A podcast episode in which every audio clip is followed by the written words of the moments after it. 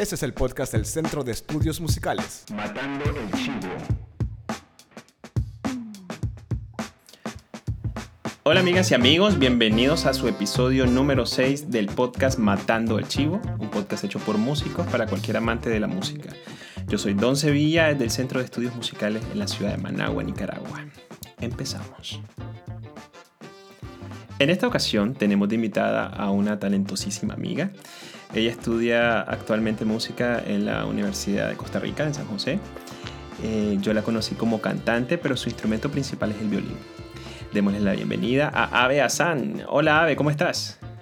Uh, estoy aquí muy bien, feliz de estar en mi primer podcast. Siempre hay una primera vez para toda la vida. La última vez que te vi fue hace, hace muchos años, que estabas a punto de, irte a estudiar a Costa Rica. ¿Cuánto tiempo llevas allá?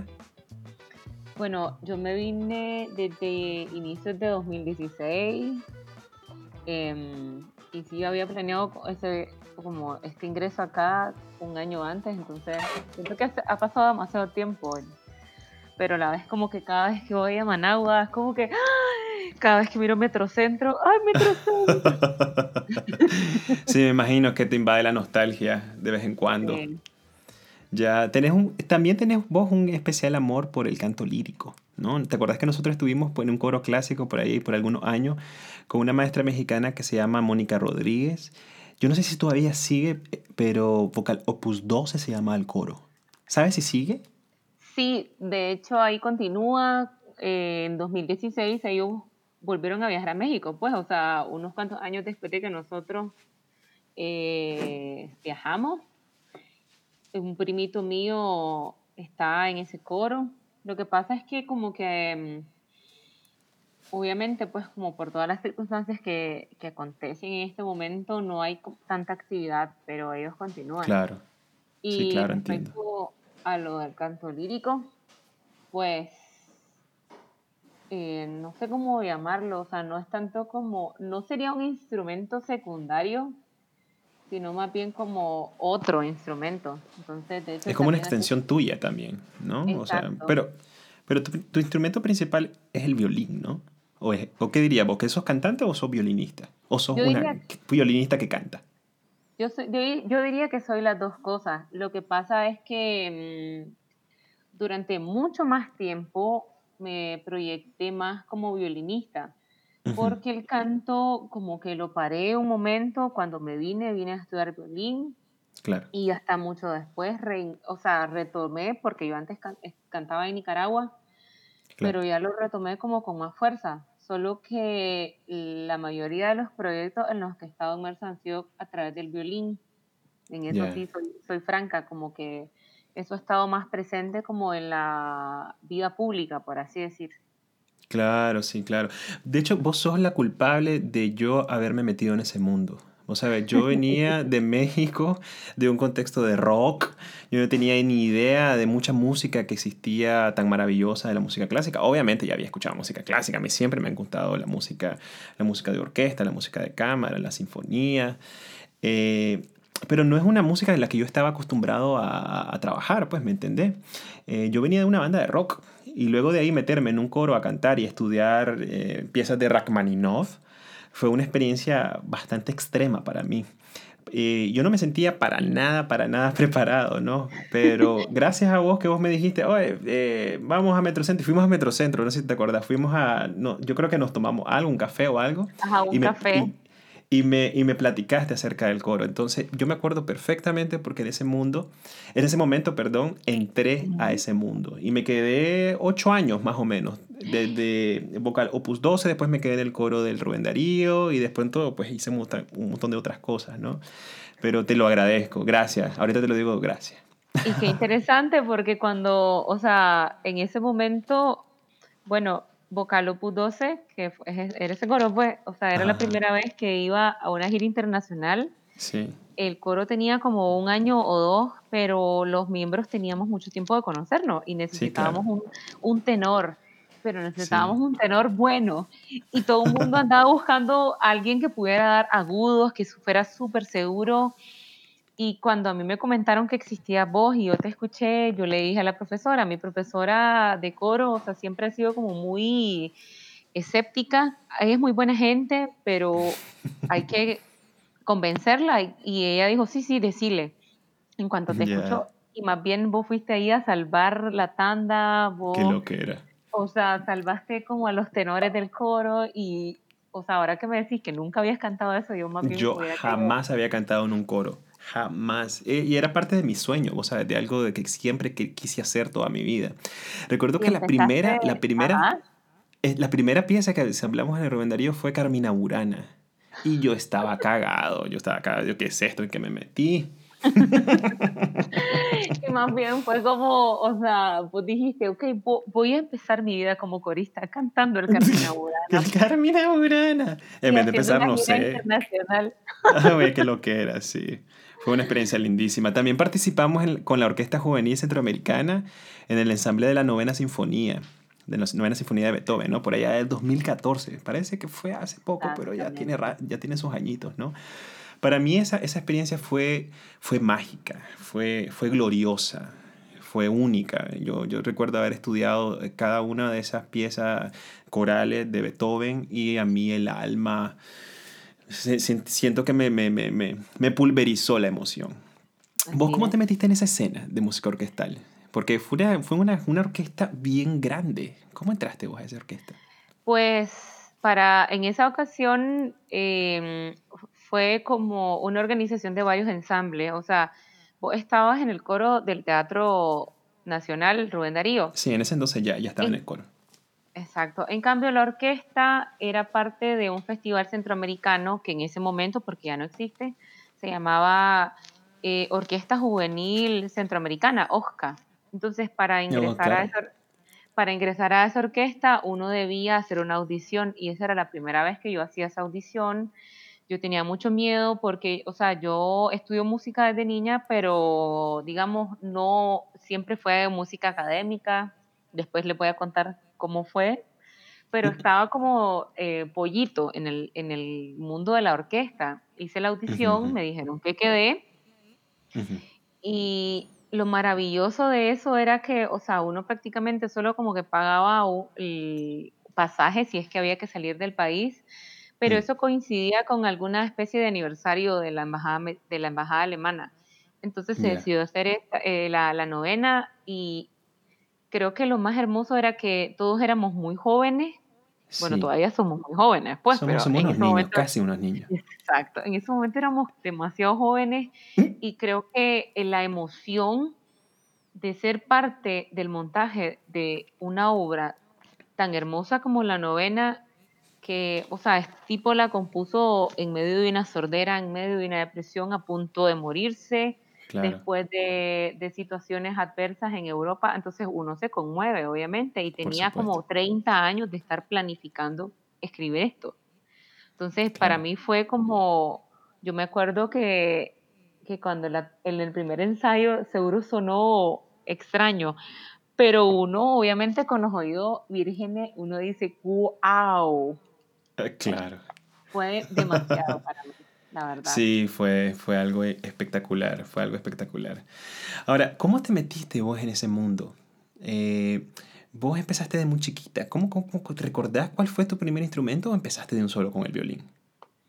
Bueno, eh, a ver, cuando yo era niña, mi mamá dice que me, me llevó a un doctor y me diagnosticaron como hiperactividad, pero más allá de lo común de los niños. Entonces... O sea, era una niña demasiado inquieta. Exacto, pero nunca fui malcriada ni nada de eso. el doctor le dijo, métala a cosas que requieran como mucho, mucho trabajo cerebral. Claro. Me metieron a música en el colegio, como me, me iba bien, a flautita. Me metieron el año siguiente, cuando ya tenía 10 años, en solfeo en un lugar llamado Centro Cultural de Bataola Norte, que mm, antes claro durante muchos años tuvo como el mejor coro de niños del país. y ellos, de hecho, estrenaron el Carmina Burana en Nicaragua, estrenaron el Requiem de Mozart. Y las clases eran todos los días. Era solfeo muy rudo y, bueno, em, usualmente no me gusta como presumir, pero fíjate que el, solfeo fue tan bueno que ahora que cuando yo vine aquí a Costa Rica, yo nunca, nunca he sentido hasta ahora un nivel de dificultad en la clase de solfeo, solo porque recibí solfeo ahí. Oh, wow. Qué eh, bien. Nunca me fue mal, siempre fui la mejor alumna, o sea, nunca, ni siquiera estudiaba, porque ya... Claro, ya, ya sabías todo eso. Sí, en ese lugar eran demasiado exigentes. Y después, como a mitad de año, dijeron que podíamos ingresar a un instrumento de orquesta, entonces yo escogí el violín pero digamos que ahí habían los recursos como para hacer mucha música, pero como era una ONG, entonces no siempre se podían pagar profesores. Y a veces habían profesores de violín y a veces no.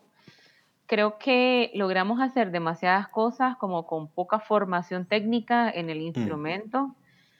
Y lo que me encantaba era que una misma misa, porque también en ese lugar se hacían misas, pero misas como de la teología de la liberación. Entonces, a veces cantábamos en la misma misa al Cristo de Palacahuina, el Solar de Monimbo, y después cantábamos Tomás Luis de Victoria mezclado con Mozart y Händel. Qué loco. Yo esa misa creo que iría. Era demasiado tuani y a la vez en la misa había gente que bailaba con su traje típico de folclore. Entonces, esa fue como mi formación durante los primeros cinco años. Ya después... ¿Cuántos años tenías en ese entonces? Yo entré ahí a los 10 años. Y este, ya como cuando tenía unos 15 años, por ahí ya ellos empezaron como a formalizarse hicieron convenios con el Conservatorio Musical o Poli y entonces yo fui, fue ahí fue cuando le entré como por un año la primera vez, luego eh, por cosas como el colegio me tuve que salir y luego reingresé como a los 17, 18 años. Entonces fue como mucha experiencia en la música de forma diversa, como contacto con el folclore nicaragüense y con la cultura local latinoamericana y europea. Claro. Pero hacía falta como un poco de técnica a la vez. Claro. Sí, claro, me imagino que tenían como profesores también limitados, pues tal vez, tal vez. Porque eran para niños, ¿no? Eran adolescentes ustedes. Exacto.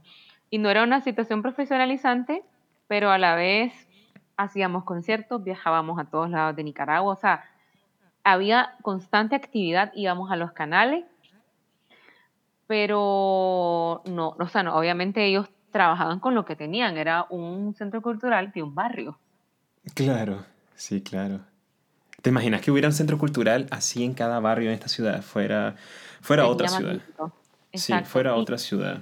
Exactamente. Fuera una ciudad llena de música, llena de, de, gente con un sentido creativo, un sentido artístico y que le da... que la música, sobre todo cuando empezaste desde muy niño, te da, te da una, una, percepción de la realidad, una percepción de, de del, del, otro ser humano muy diferente, porque tenés que trabajar en equipo, sobre todo cuando estás en un contexto de orquesta.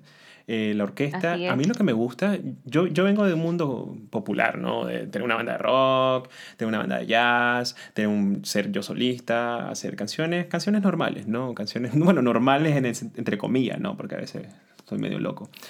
Pero algo que me encanta de la música de orquesta, de la música sinfónica, de la música de cámara, de la música eh, que, que, incluye a mucha gente, es que no hay, ningún, no hay ningún, ninguna persona que sea el centro de nada que todo es en función de la obra. Ni, ni, siquiera el director. El director puede estar dándote el tiempo, la dinámica, las articulaciones, etc.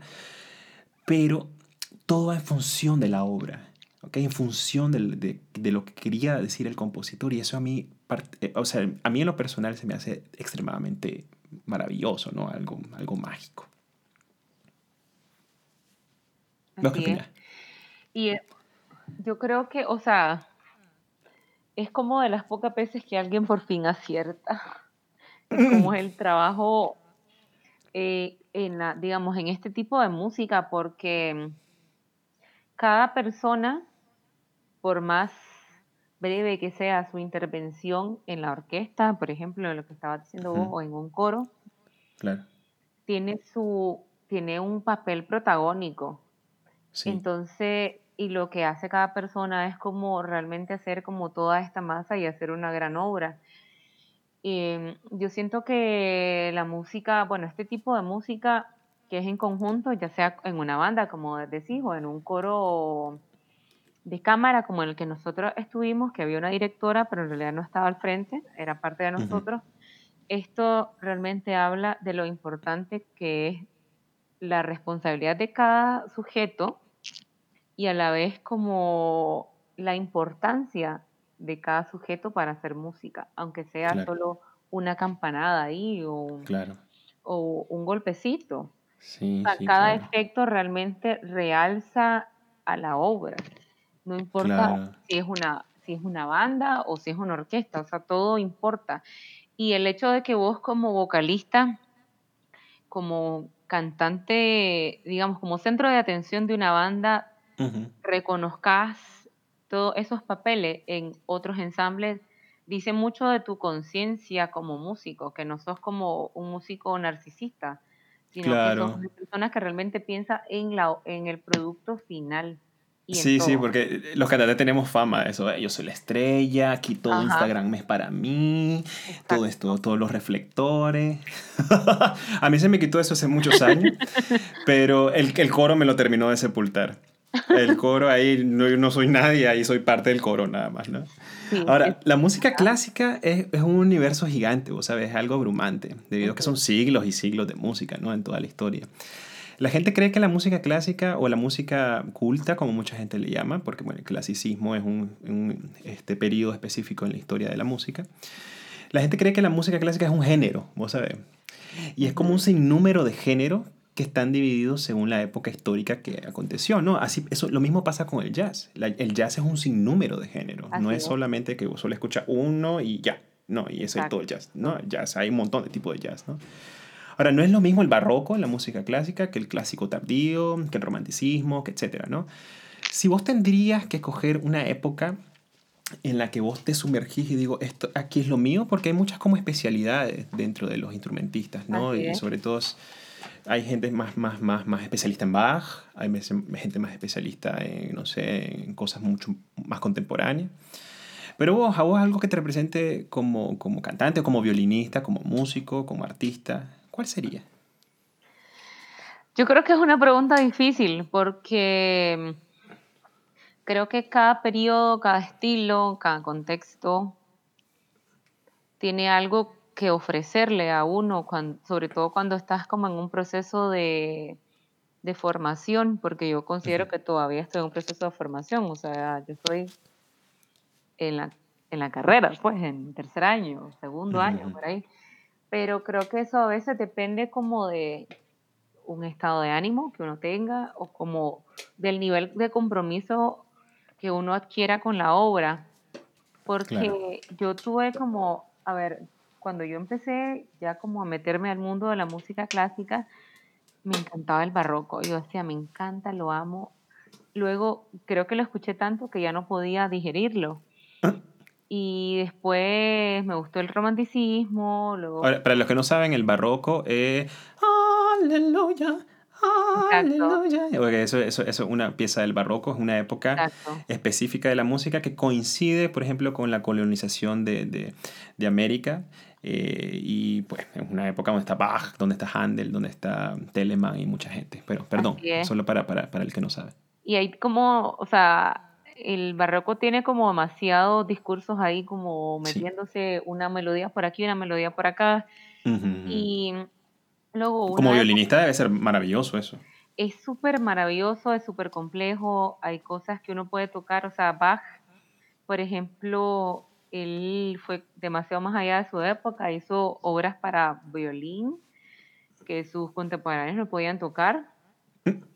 Pero, pero bueno, volviendo a la pregunta de en qué periodo, no sé, es que yo creo que depende como de, lo que te dije, como del estado de ánimo, porque una vez yo toqué una obra de un compositor polaco llamado Szymanowski, que es muy poco conocido, yo no lo conocí hasta que lo toqué, y yo pensé que no me iba a poder conectar con ese tipo de música, porque él es como de principios del siglo XX y la obra es una... Eh, se llama como canción de cuna, pero súper tétrica. Es fumada, es una canción de, cuna del terror. Exactamente, de terror. Y, y lo que me sorprendió de esta pieza es que por esa pieza yo pude tocar de solista en un festival de cuerda. O sea, a mí, cuando el profesor dijo, sí, me dice, estás tocando esta obra increíble. Nunca la había escuchado, pero me encanta. Y yo así, ¡ah! Entonces la toqué y, y, y, fue la primera vez como que me pude concentrar tanto, pero creo que era porque estaba relajada, que no había demasiadas interpretaciones sobre la misma obra y eso me daba libertad. Pero por ejemplo, ahora estoy tocando una obra del periodo romántico que es de este compositor llamado Mendelssohn. Sí, Félix. Y, exacto. Y entonces estoy tocando el tercer movimiento del su concierto y la... Del primer concierto de violín me decías, ¿no? Exacto. El primer movimiento para mí fue como ah, horrible porque yo estaba demasiado nerviosa. Es demasiado tocado. Es demasiado tocado, es muy común. De hecho, si alguien no lo ha escuchado, vaya a escucharlo y va a tener referencias de películas, de dibujos animados, de ah. comerciales. Está por todos lados el primer concierto para violín. Eso a mí sinceramente me pone tensa porque Em, yo quiero como estar tranquila con la interpretación. El tercer movimiento es menos conocido, entonces yo estoy más tranquila. Y, ya por... si la cagas nadie se da cuenta. Exacto. Y ya por fin, por ejemplo, ya he como retornado a escuchar otra vez música barroca. No sé, yo creo que toda la música tiene su gracia, pero lo importante es conocerla. Porque si vos vas a decir, voy a innovar en algo, tenés que saber por qué lo vas a innovar y a través de qué mecanismo. Claro, por supuesto. Entonces, yo, por ejemplo, yo no puedo decir ya de, la nada voy a hacer jazz porque yo no estudio jazz. Claro. Eso sería ofenderte a vos, ofender a gente. Ah, no, no. A mí no me ofendes. Bueno, o sea, me parece como eh, mala onda, pues, porque yo no tengo esos recursos. Entonces, si uno realmente quiere venir y hacer un producto artístico, creo que la, el compromiso es saber qué es lo que va a hacer y saber qué son las reglas que va a romper o las reglas que va a em, como fortalecer. Claro. Entonces, creo que no tengo como un gusto preciso, pero sí como estilos. Me gusta el flamenco, por ejemplo. Sí, vos tenías una banda de flamenco antes de que te ibas a Costa Rica, ¿no? Si no mal recuerdo. Sí, pero bueno, yo no puedo cantar así, pero igual yo muy gustosa puedo escuchar a Camarón de la Isla. Claro. Y me parece como increíble. Sí, claro. Sí, al que no conoce también Camarón, le recomiendo que escuche Camarón, apague las luces, ponga una vela, se sirva un vinito o un guarito o una bicha, lo que quiera, un café, si no toma, y escucha Camarón, porque Camarón es una es algo, algo sublime. Ahora mira, hay cientos de compositores, obviamente, a lo largo de la historia, ¿no? Algunos cambiaron la música para siempre, como Bach, Beethoven, Mozart, Handel, etc. Pero también hay muchos otros que influenciaron el lenguaje moderno de la armonía, ¿no? Mucho de lo que se basa Coltrane, mucho, mucho en lo que se basa Miles Davis, esos músicos de jazz que también influenciaron mucho a las bandas de rock, ¿no? En los 50, 40, 50 y 60, ¿no? Esos compositores clásicos como Debussy, Satie, el mismo Wagner que estamos hablando, Stravinsky, un montón, ¿no? Ahora, si comparamos el lenguaje tradicional de la música de orquesta, más accesible al músico promedio, ¿no? Al público, perdón, promedio, eh, como por ejemplo Mozart, tan tan tan tan tararán, tararán tan tan tararán. yo esa pieza se la, se, la, se, la, se la enseño a mis alumnos de primaria y ellos les encanta, ¿no? Ah, yo la conozco, bla, bla, bla, bla. Pero si le enseño algo más, más, no sé, con un lenguaje más experimental y más complejo, la gente como que se confunde. Yo he conocido muchos músicos de orquesta eh, a lo largo de los años que desdeñan, por ejemplo, el lenguaje sencillo. Y eso pasa no solo en la música de orquesta, eso pasa en todos los géneros. Pero como que no, no, no, no, les agrada, como que ah, eso ya, ya es muy meloso. Eso es, por ejemplo, mi maestra de canto era muy así, porque ella tenía tenía una fijación por, por, por, por, el romanticismo. A ella no le gustaba el romanticismo. Decía, ah, no, esto me aburre, esto es muy, muy, muy fresa, es como muy acá, ¿no? Entonces, ¿vos por cuál, por cuál estética te inclinas un poco más? ¿Algo más tradicional, más accesible o más complejo? Como decía, depende mucho del, del, del, del estado de ánimo, pero ¿hay, algún, ¿hay alguna inclinación a más a favor de uno que otro como otros músicos?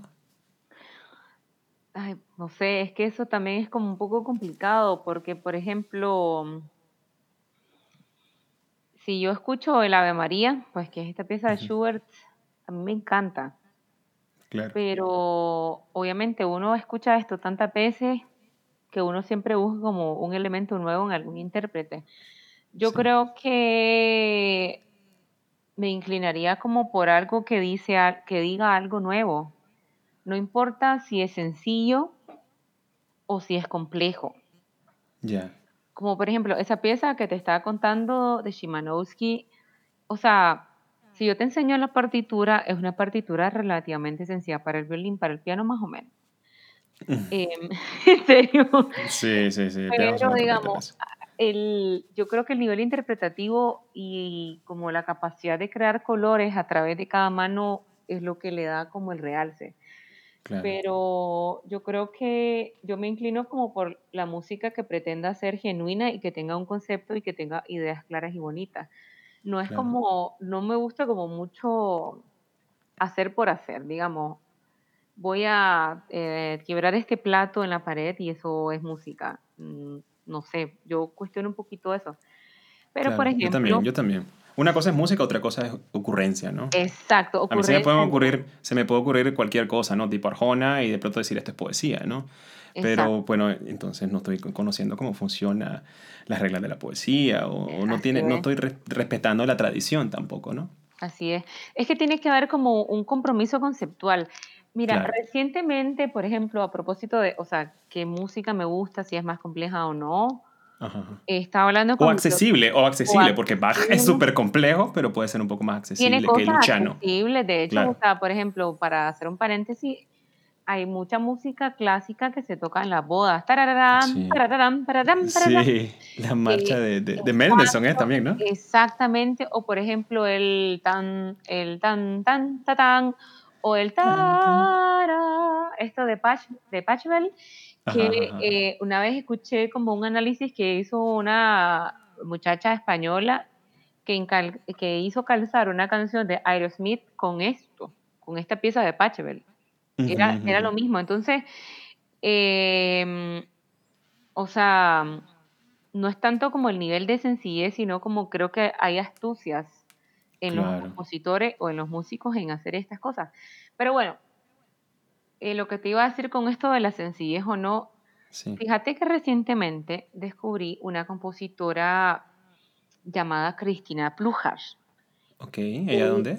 Ella es, pues chica, se me olvidó, pero es como, es, ay, qué vergüenza, como de... Bueno, es europea, pues. ajá, es europea.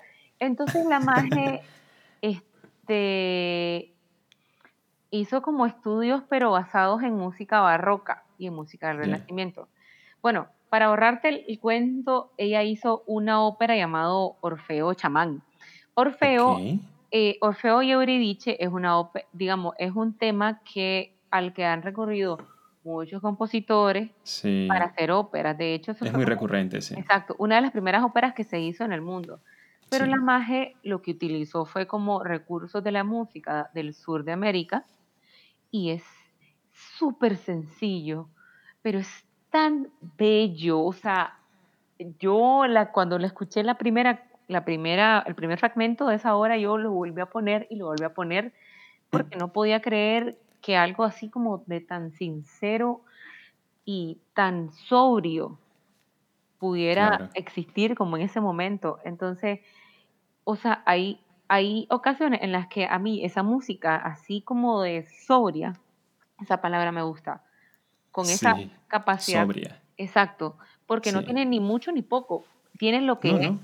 Tiene lo que es, exacto. Exacto. Entonces yo así estaba encantada, pero a, la vez, a, veces yo quiero escuchar Stravinsky y yo quería hacer una fiesta con, con, con, la, con el rito de la primavera, donde todos estemos ahí como convulsionando en el suelo.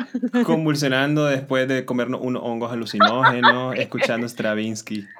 Ahora, eh, tenés, razón, tenés razón. Eh, depende muchísimo de, de lo que quieras decir al final del día. Porque yo una vez vi a la Orquesta Sinfónica eh, de Minería, bueno, varias veces fui a toda la temporada, afortunadamente, un tiempo que me quedé en México ensamblando un compositor italiano que se llama Luciano Berio. De hecho, si no me equivoco, murió hace como 10 años, o sea, bastante, bastante nuevo, ¿no? pero tiene una obra bastante loca, loquísima, porque ponía la orquesta de formas muy inusuales, o sea, los violines por aquí, un violín por aquí, otro violín allá al fondo, eh, un, un, violonchelo hasta adelante, el contrabajo hasta adelante, unas trompetas como disgregadas, como algo bien, bien, bien extraño, ¿no? eh, pero a mí se me hizo interesante, ¿no? Pero obviamente la gente salió como, what the fuck es eso, ¿no? Si alguien que no está acostumbrado a escuchar música de orquesta, música clásica o música música culta, ¿no? Llega a ese concierto pensando que lo va a disfrutar, yo pienso que tal vez no, lo, no, no, no, no va a llegarle la música, ¿no? Porque no va a entender el contexto. Creo que, por ejemplo, lugares como el Teatro Nacional, Rubén Darío acá, habría que tener charlas de apreciación musical siempre antes de una obra para que las personas entiendan su contexto. Vos sabes, pues llegas al, al lobby y viene alguien que sabe de la obra, que sabe de la historia, que sabe un poco más de un contexto un poco más eh, más general que te lo puede explicar, yo creo que eso ayudaría mucho más, porque el conocimiento de esta música maximiza mucho más el disfrute. Tuve la oportunidad también de ver a, este eh, venezolano, ¿cómo se llama? Eh, Gustavo Dudamel. Wow. Y la, la, la, obra que estaba haciendo él, antes había una charla, ¿no? Entonces creo que eso, aunque si no hay charlas en el lugar donde vas, pero sería bueno que investigaras un poco de la obra. Yo trato de hacer eso para empaparme un poco más del, del, del compositor y de la obra en general. Ahora, vos, a una persona que no escucha música clásica, ¿cómo le, cómo, cómo le iniciás? ¿Cómo, ¿Cómo le decís, ok, escuchate esta obra? O cómo, o, no sé, ¿qué, qué, qué pensás? ¿Qué, qué, qué le dirías? Yo creo que, o sea, vos tenés razón en el sentido de que hay que compartir de qué se trata la obra con el público, porque al final vos estás compartiendo algo con gente y lo importante es hacer a la gente que te escucha o que te aprecia parte de lo que estás haciendo. Y si vos solo te limitas a que la gente sea como un oyente que no te importe, eso no es hacer arte tampoco. No, claro. Y tampoco es una cosa como de venir y evangelizar y obligarlos sí, a escuchar claro. música clásica, sino es simple y sencillamente compartir y decir, este tipo de música se hizo en estas circunstancias, bajo estas cosas, eh, el compositor sentía esto, entonces es como eh, hacer que la gente tenga empatía con claro. el sentimiento de la obra. Creo que, sí, claro. eh, o sea, esta disposición que vos me explicabas como de la orquesta es una disposición interesante que a veces, o sea, uno como corista lo puede tener, porque por ejemplo, claro, eh, vos querés como que se escuche, yo no sé la verdad cómo funciona esta cosa como del, del, del sonido, como en el estéreo y no sé qué, pero claro. yo, o sea, yo sí ahí estoy como la más de Tu mundo es otro, en la música vos sos otro lado, ¿no? pero, o sea, nosotros lo vivimos cuando estuvimos en coro y teníamos sí. que hacer ensamble como con los otros mil coros, claro. decían, ok, un tuco de las sopranos van aquí y los otros van allá para ver, probar cómo suena y eso tenía un efecto en el público que uno lo puede percibir cuando te pones tus auriculares. Claro. Obviamente la computadora lo hace por uno, pero este, yo creo que, o sea, eso no es una cosa mala, es una cosa súper interesante. Yo una vez tuve la oportunidad aquí para una obra contemporánea, digamos así, de un muchacho que estaba saliendo de la carrera de composición, el, el muchacho sí. guatemalteco, y la obra se llamaba, bueno, no me acuerdo, pero tenía, chicas, fue hace tanto tiempo. no, yo tampoco me acuerdo de todas las cosas que en las que he trabajado. Pero ¿qué le recomendarías vos? Suponete que esto lo está escuchando, no sé, un músico de rock, un punk, ¿no? Así que... Entonces digo, ok, voy a... Quiero meterme un poco más en la música clásica. ¿Qué, qué, qué, ¿Cuál sería la primera obra que vos le recomendarías? Chicas, es que eso está difícil. Yo creo Yo que, que lo que hay que hacer es como hacer que, la, que, el, que, el, público entre en contacto con el ser del compositor. Uh -huh. Decirle, el compositor o la compositora fue esta persona, vivió en esta circunstancia, sufrió esto. Por ejemplo, cuando nosotros con la orquesta de estudiantes el año pasado, por ejemplo, nosotros hicimos un concierto con una obra de un, de un eh, ruso llamado Shostakovich. Sí, claro, Shostakovich. Él, él, vivió para la época de Stalin. Sí. Y yo conocí una vez una persona que estaba haciendo un trabajo de historia relacionado con Stalin, pues que era una persona mala. Y él- Claro. esta persona me decía, no, es que la música clásica es horrible. Entonces yo vine, lo agarré y le dije, mira, este día vamos a hacer un concierto de este compositor, llegate. Y entonces el profesor de mi orquesta es como una persona así que él se, él se toma más tiempo para explicarle a la gente de qué trata la obra. Claro. Y entonces él empezó a contar como quién era Stalin y cuáles fueron los sufrimientos de Shostakovich, que es Claro. una persona muchas veces amenazada de muerte, Ujú. que si no hacía esta obra de esta forma, entonces cuando ya uno entra Sí. en el contexto y uno se da cuenta que los compositores no solo escribían para los aristócratas por voluntad, sino que realmente estaban amenazados de muerte o no Claro. dinero, eran majes como nosotros, o sea que, Sí, claro. o sea que eh, coyol quebrado, coyol comido, pues. Claro, si no, no comes. Y menos en, en la, en, la, en la URSS, ¿no? De, de la época de Stalin. Exactamente. Entonces ya uno se da cuenta de, de qué se trata. Y yo creo que lo importante más, digamos, como, digamos, una persona que no está acostumbrada a escuchar música, es como también uno como músico de este entorno, saber cómo compartir esto, cómo Claro. encontrar conexiones. Mi profesor de orquesta lo hizo, él siempre lo hace, o sea, él siempre sabe cómo llegarle a la gente.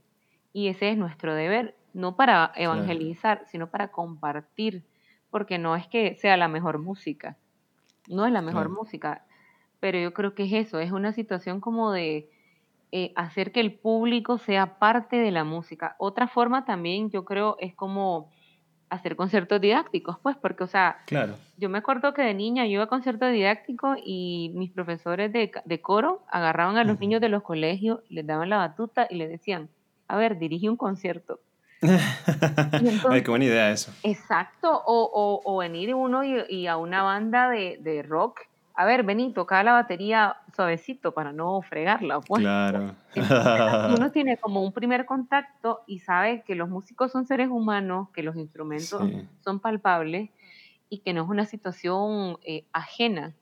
Claro. Es que mucha, mucha gente piensa que, los músicos son como brujos, vos sabes, como con magos que hacen, que hacen brujería. Muy bien, Ave, ha sido un gusto. Realmente he disfrutado muchísimo platicar con vos. Teníamos rato no hablar. Uf, Eh, demasiado sos tiempo. una chica muy elocuente, muy inteligente y muy talentosa. Ojalá puedas eh, terminar pronto tu carrera y hacer realidad tus metas musicales, ¿no? Que te lo mereces.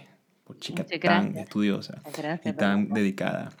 Bueno, antes de terminar, me gustaría Ajá. hacerte una obra, unas preguntas rápidas, ¿no? Si tuvieras vos que escoger una obra que te represente, puede ser clásica o puede ser, no sé, la cumbia chinandegana si querés, ¿cuál sería y por qué? Ala, qué difícil otra vez. Yo bueno, sé.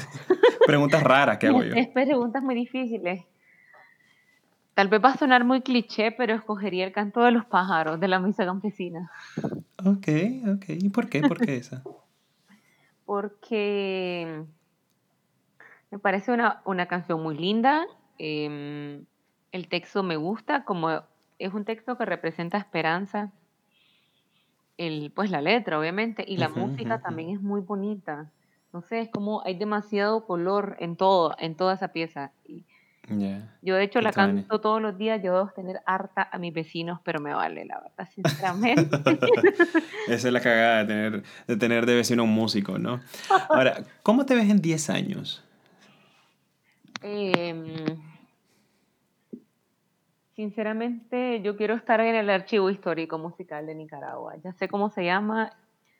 em, tengo años de estar insistiendo que me dejen entrar a ese lugar. No me dejan entrar, pero yo tengo que estar, yo tengo que estar ahí porque me parece que, digamos, sin ánimos de fomentar el, cho- el chauvinismo ni nada de eso, yo creo que tenemos demasiados recursos como para ser estudiados, investigados.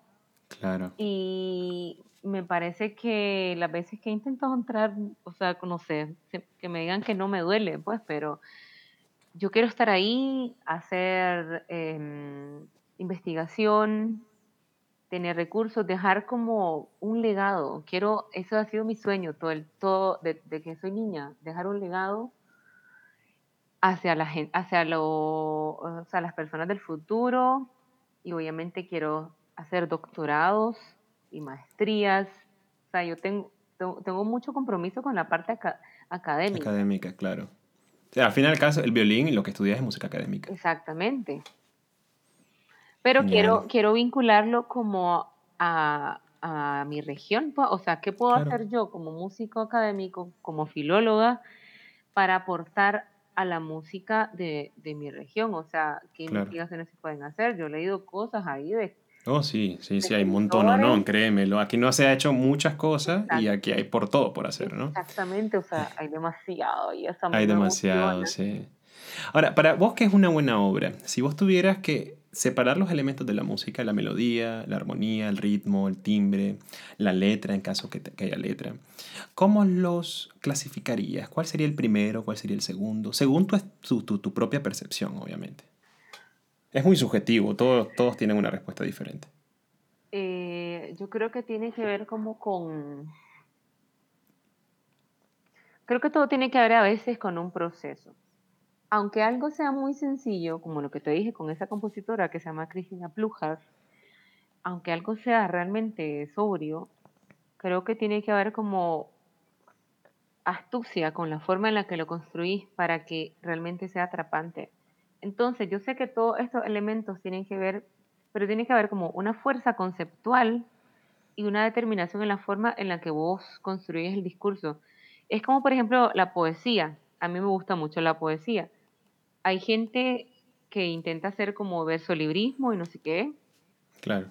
Pero yo creo que no es hasta que vos realmente te das la tarea de estudiar en qué consiste el, idioma y llegas a, construir versos que aunque no sean iguales entre todos, tengan un sentido realmente hermoso, o sea, no pasa, o sea, sino realmente como te, Em, haces el clavado final, pues. Entonces yo creo que tiene que ver como con un sentido de saber lo que estás haciendo, que no sea ni más ni menos, que sea fluido y que tenga un poder conceptual fuerte, aunque no tenga texto. Puede sí, claro, pero si, si, vos si vos pones, o sea, si vos, para vos, ¿qué es lo primero que, que escuchás? ¿Escuchás la melodía? ¿Escuchás el timbre? ¿Escuchás el ritmo? ¿Qué, qué, qué escuchás? Ah, la gran chica. Porque, por ejemplo, yo te digo, yo te digo, a mí hay días que yo escucho más la melodía y yo me pondría en el primero la melodía. Después pondría tal vez el timbre, porque la combinación de instrumentos generan atmósferas muy poderosas, ¿no? Eh, el ritmo es básico, el ritmo es básico porque el ritmo te atrapa, ¿me entendés? O sea, independientemente no hay algo percusión, pero aunque esté solo como una sección de violines, el ritmo es importante. ¿A vos cómo, cómo sería en tu caso? Yo creo que a mí me atrapa más la armonía. La armonía. Ese es lo primero, luego tal vez como el timbre, o sea, el tipo de instrumentos que se utilizan. Sí, Después quizás la melodía y por último el ritmo. El ritmo, ok. ¿Y la letra? El texto Tal vez podría ser, es que depende, porque... Depende. Si es música instrumental... Obviamente, si es música instrumental no hay, pero cuando hay letra... O, o sea, yo espero, yo espero demasiado de los textos, para serte sincero. porque te gusta mucho la poesía. Exacto, entonces si yo leo algo como bien baboso, la bueno, y ahí vamos a ver. Bueno, muchas gracias, Ave. Ha sido un enorme gusto estar aquí con vos. Eh, cuídate mucho en San José, Costa Rica. Hoy estamos en 22 de junio, o sea, nosotros aquí en Nicaragua estamos en el pico de la epidemia, así que oh, estamos guardados. Así es, nosotros también, aquí estamos empezando a, Hay más casos, ya cada vez más. Sí, claro. Así es, pues esto así, así funciona, estos virus. Entonces eh, toca cuidarse y estudiar mucho por dentro. Cuídate mucho, te mando muchos besos y muchas gracias a todos por escucharnos. Nos vemos en una siguiente ocasión. Compartan este podcast a sus amistades, denos un buen review y nos vemos en la siguiente podcast de Matando. Gracias. Bye. Adiós.